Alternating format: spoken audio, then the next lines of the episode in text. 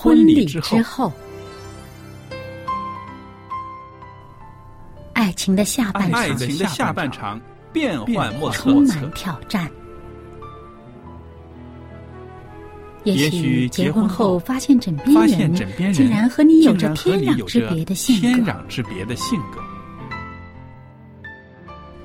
原来原来性格不合真的会有问题真的会有。问题。嗨，到时再说吧。啊！婚姻充满了不可思议的惊叹和风险，难以理解的神秘和惊奇，独特的喜悦和哀伤。婚姻生活，此一时风平浪静，彼一时怒涛万丈。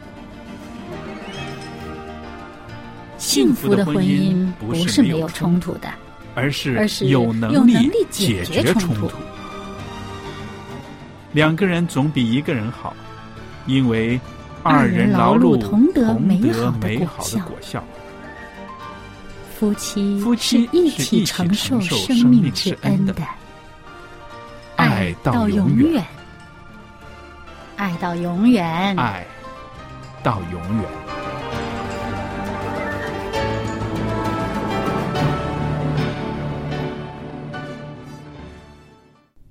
收音机旁边的听众朋友们，您好，很欢迎您收听希望之声电台为大家预备的《婚礼之后》这个节目。那今天呢，又有我们的好朋友啊夏玲在我们中间。夏玲你好，夏夏丽你好，那今天呢，我们在节目中呢，要跟大家谈谈呢，就是家庭暴力的迷思。那说起家庭暴力呢，我想因着这个社会的演变，今天呢，我们常常会在报纸上啊，在杂志上，在电视上会看到有这样事件的发生，对不对？我相信是每天，其实我打开报纸都看到有些关于呃家庭暴力的一些的新闻呐、报道啊。是的，所以呢，我们会用几次的节目中呢，会跟大家谈谈啊家庭暴力的迷思啦，家庭暴力的一些成因啦，还有家庭暴力的形态呀。然后呢，我们也会用一次节目的时间里边呢，跟大家谈谈夫妻生活中怎么样疏解压力，可以减少甚至不会发生这个家庭暴力的，对不对？对，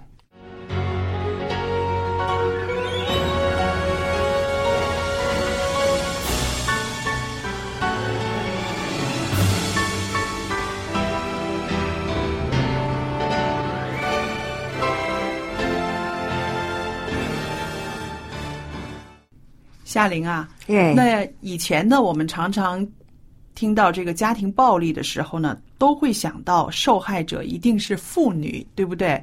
可是现在呢，呃，在这个社会上，有些家庭里面呢是啊，加害于人的是妇女，反而受害者是这个丈夫，对吧我？相信这是社会的一个演变所造成的。对，那很多年前呢，家庭暴力的事情呢，其实我们在啊、媒体上看到的少，但是并不是说它事事件就少没有发生，而是说现在呢，很多妇女啊，或者是受害人呢，他们敢站出来，会把这个问题带到社会的层面上来了。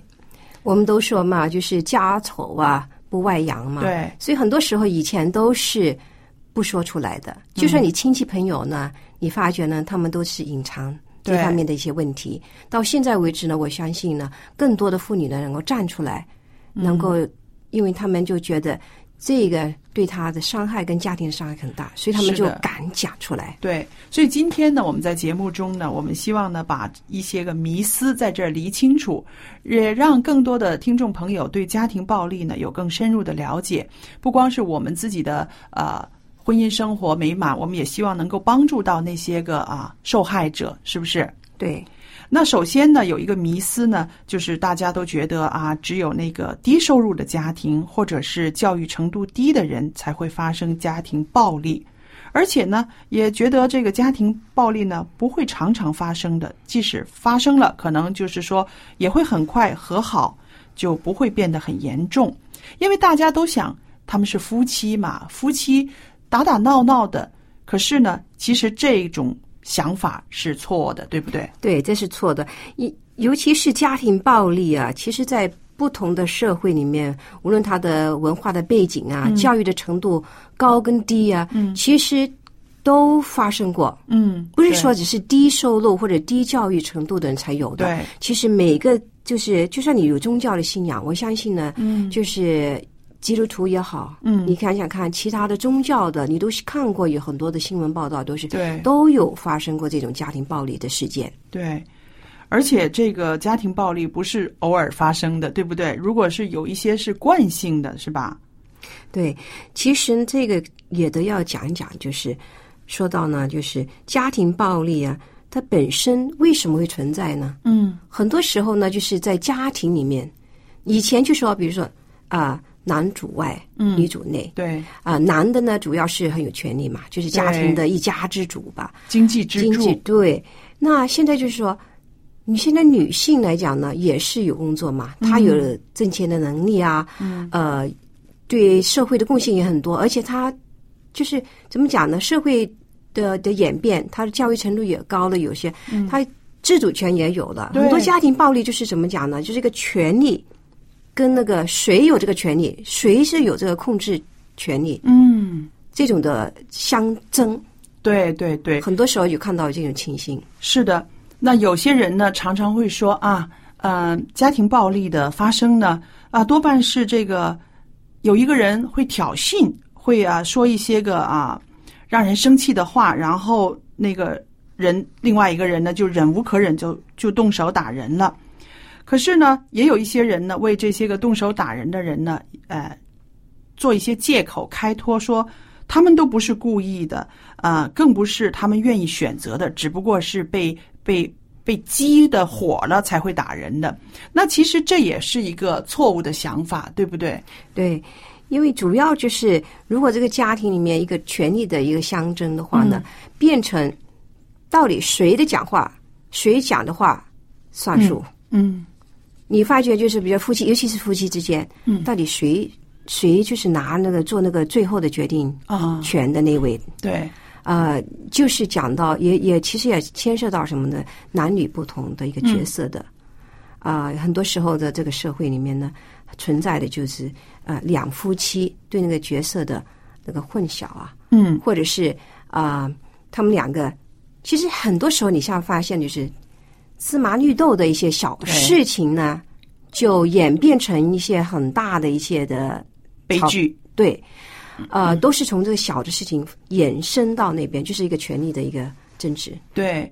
那其实就是说，呃，真正的要解决这些问题呢，就是两个人要有商有量的，对不对？对，不应该再到发展到暴力事件的时候才去解决，开始的时候就应该两个人有一个很好的默契才行。都是长时间的一个隐藏在那个婚姻里面的很多危机没有去解决，最后延伸到就是家庭的暴力，就是不但是身体上面、言语上面、精神上面的对一些的。因为你刚刚提到的那个权力和控制，呃，有的时候是导致这种啊家庭暴力的一个主要的原因。想想看，也是啊。你看那些个在家里面呃打丈夫或者是打妻子的人，打孩子的人，他们未必在外边他们敢打别人，对不对？对他不会敢打他的同事、上司，是不是？因为他知道他不可以动人家，但是在家里边，他觉得他有这个权利，他有这个控制欲，，对对，是不是？就好像比如说你小孩，那个孩子跟跟跟爸爸，嗯，小孩不听话，有的时候令到他很生气的话，他怎么样呢？也许用言语方面的对，去骂他，这是其其中一个。那再过分一点，就是身体上面打他。嗯，但是这个也可以延伸到夫妻之间也有这种情形的。，对对，因为小孩如果不听话的，他觉得做爸爸，你我是爸爸，你不听我的，我是做丈夫的，你是妻子，你应该是低我一等的。嗯，你不听我的，那就是其实就是一个控制权的一个问题的象征。所以就是说，那刚刚有些人认为的这个，他们啊、不是有意识的，其实是错的，其实是有意识的，对不对？也就是说啊、他们是经过选择的这个对象啊。对，那还有呢，一个错误的观念就是说，家庭暴力其实发生的不多。那即使有呢，也是偶尔发生的，而且呢，呃，可能不会恶化的。那对于这一点呢，我相信啊，我们要很深刻的来讲一讲，这个是错的，对不对？这是错的，真的。因为呢，呃，根据那个调查呢，就是家庭的暴力啊，嗯呃的应该说是婚姻的暴力的比例啊，嗯应该是百分之十七点八到三十五之间，哇，相当高、啊，相当高，而且这个还没有算什么呢？比如说对老人家或者是儿童方面的一些的呃哦，暴力啊、虐虐待啊、这方面的，只是婚姻就是两夫妻方面已经有十七到三十五之间这个数字的话，其实是很高的，很高的，而且呢，呃，真的可能会越演越烈，对不对？因为开始呃的时候呢，还有一些顾忌，但是呢，真的是出手了，动手之后呢，很多时候就啊，说不定以前也发生过，以后就不会太啊注意了，对不对？对那有一个话我们说到呢，就是说啊，夫妻吵架呢是啊床头打架床尾和，这是咱中国人说的哈。有的时候呢，啊、大事要化小，小事呢要变成没事，所以旁边的人呢很少去插手，甚至很少愿意去介入这种啊、夫妻之间的暴力。那我就觉得这一点呢，其实也是颇有问题的。如果都没有人愿意施予援手，或者是做和事佬，甚至是带他们某一个人要去啊、见心理咨询呐、看一看医生啊，这种问题好像是也不是床头吵架床尾和这么简单的，对吧？对对对。那家庭的暴力呢，很多时候都是什么循环式？我想强调一点，就是循环式的一种的、呃情形。嗯因为不是说一次或者两次，那好了就和好就没事。但是你发觉呢，就是比如说，因为生活的一些的压力啊，导致又出现的，或者一些一些事情吵吵闹闹的，又就是触发，对。又开始，所以变成这个家庭暴力一定是循环式的。嗯。但是呢，如果有这种情形的话呢，我就觉得应该是要找一些专业的人士要去辅导，嗯跟解决这个问题。嗯，因为要不然呢，你这个是一直下去的，不会说会呃自然就会好，没有了、消失了，会越来越严重的。对，对这一点呢提的很好。我觉得呢，啊、如果是啊、在家庭生活里、婚姻生活里面有这些迹象的话呢，应该马上的要去解决这个问题，要找人来帮助。那还有呢，就是我们中国人呢，啊、也是常常说宁叫人打仔，不叫人分妻，对不对？对就好像呃别人家的事自己不能够插手啊，不能够去帮忙的。那我觉得呃，如果对我来说，我觉得如果是呃我的隔壁或者是我的朋友之间呃有这种家庭暴力的话呢，我的个性来讲是我会出手去帮助的，因为我觉得既然已经发生了，就要去解决。能解决就解决，不能解决的话，不要等到啊人命出了人命了，有了一个很很很可悲的一个悲剧的时候才去帮忙。我就是说，那但是普遍上社会上像我这种人倒是不多吧？你说？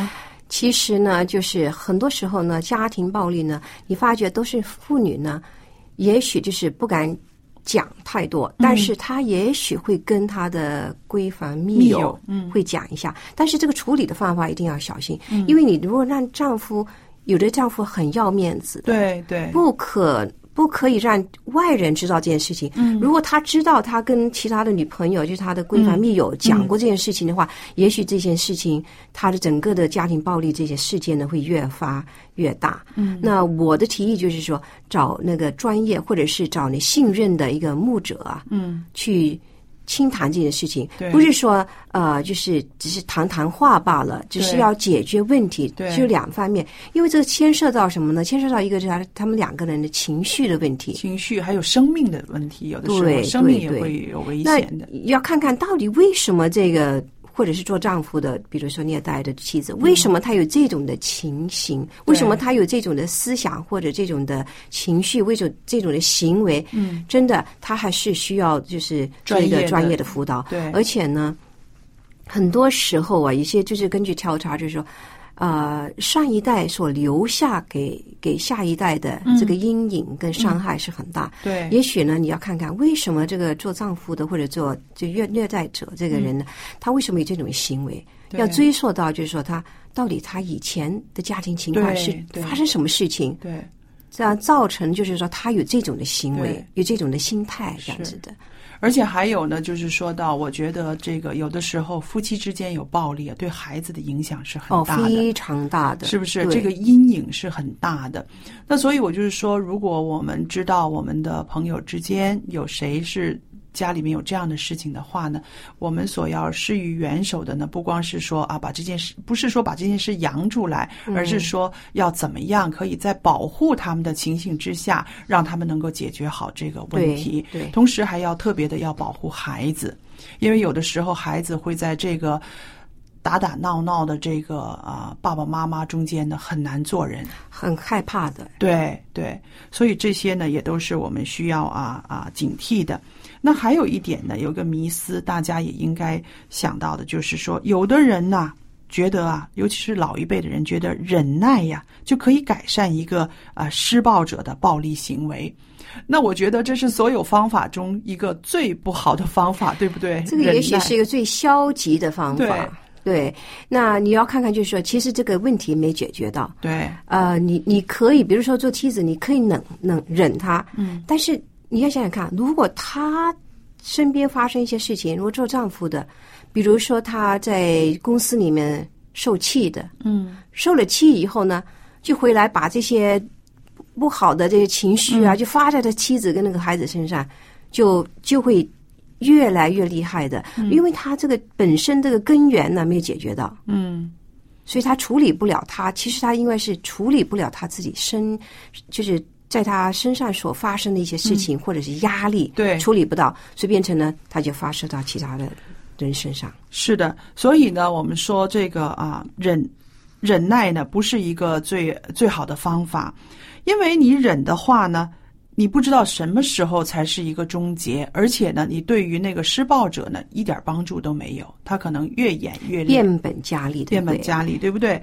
因为很多时候呢，这个暴力事件是因为这个控制不了自己的情绪，他觉得是宣泄情绪，所以呢就去打人。那在这方面呢，我们觉得做妻子也好，做丈夫也好，怎么样帮着对方能够学习啊这个。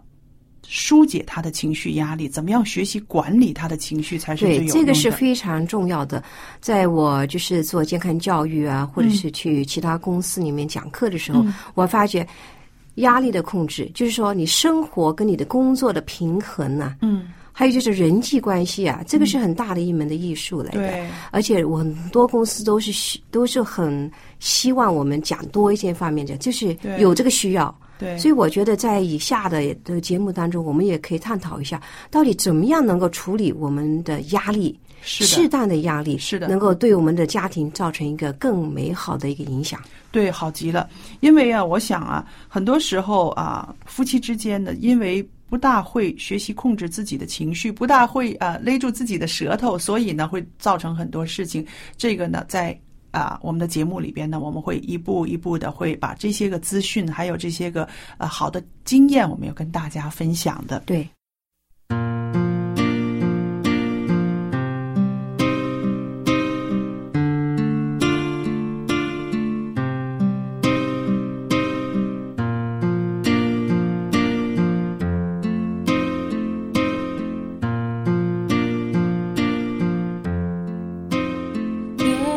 耶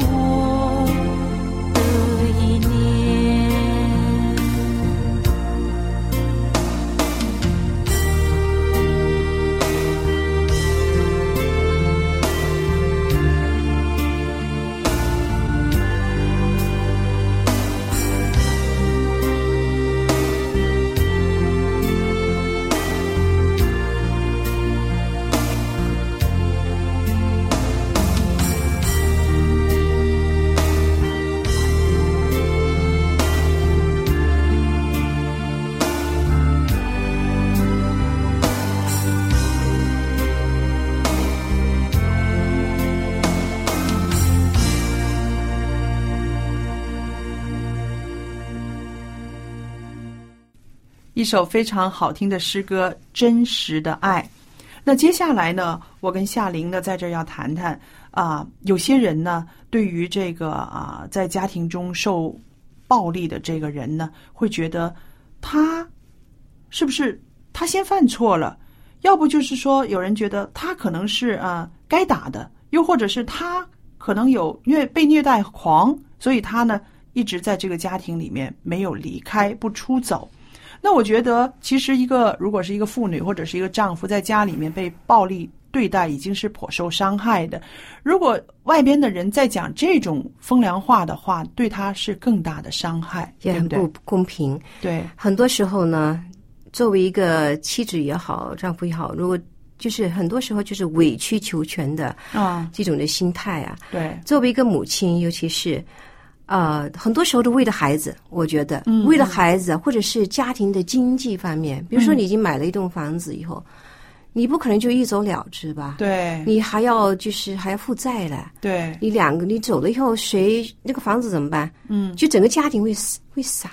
对，还有尤其是孩子，呃，总是不想他缺少一个啊呃父亲或者是母亲，一个完全的就是这个家庭的这种情形。所以呢，怎么讲呢？妇女呢，就是忍受这种情形呢，是一个长期的一个精神的原虐待来的。对，而且还有就是说，尤其是啊，有一些妇女呢，真的是不忍心把孩子放下，再加上呢，很要面子，常常觉得要做一个好女人，对不对？也许她被人家啊伤害呀、打啊，她不愿意扬出去，然后她离开家，变成一个离家出走的女人，她会觉得也是不好的，所以她就忍耐。但是有人就说，像这些个受家庭里面的暴力对待的妇女，真的可以一走了之，应该不是什么难事。但是我想，其实是颇难的，对不对？很难。那有一些妇女，比如说她呃，作为一个母亲的角色的话，在家里照顾孩子，照顾了很多年，对，在叫她在就是走出这个家庭，再去、呃经济独立的话呢，就很困难，因为他这么多年都没没做事情，对，在经济方面也不行，对，在他的能力方面也出现一些问题，对，所以变成了你说他走吗？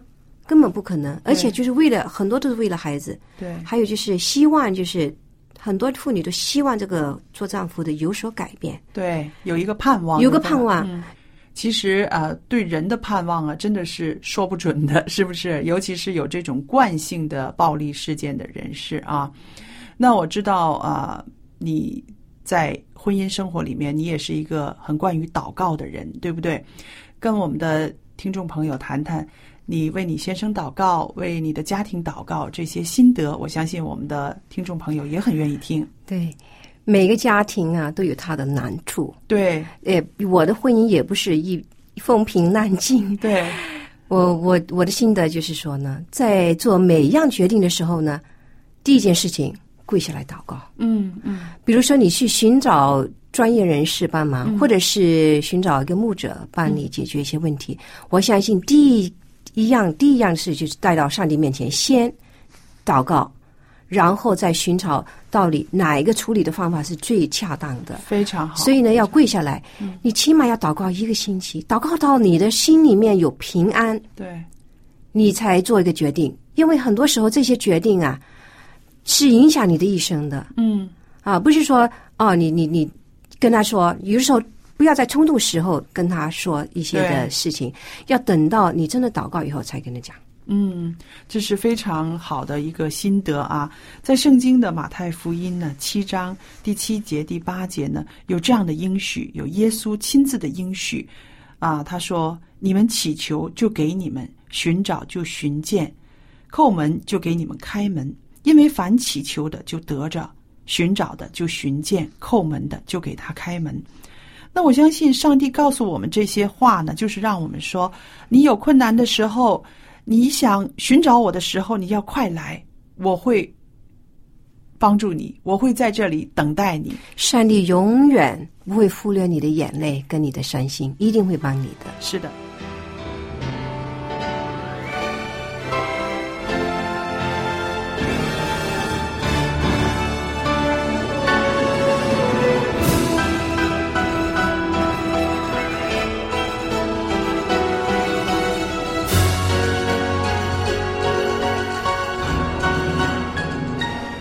听众朋友，很谢谢您收听我们的节目。如果您喜欢我们的节目的话，可以在网站上重温，也可以把我们的节目介绍给您的亲戚朋友。那好了，我们下一次节目再见。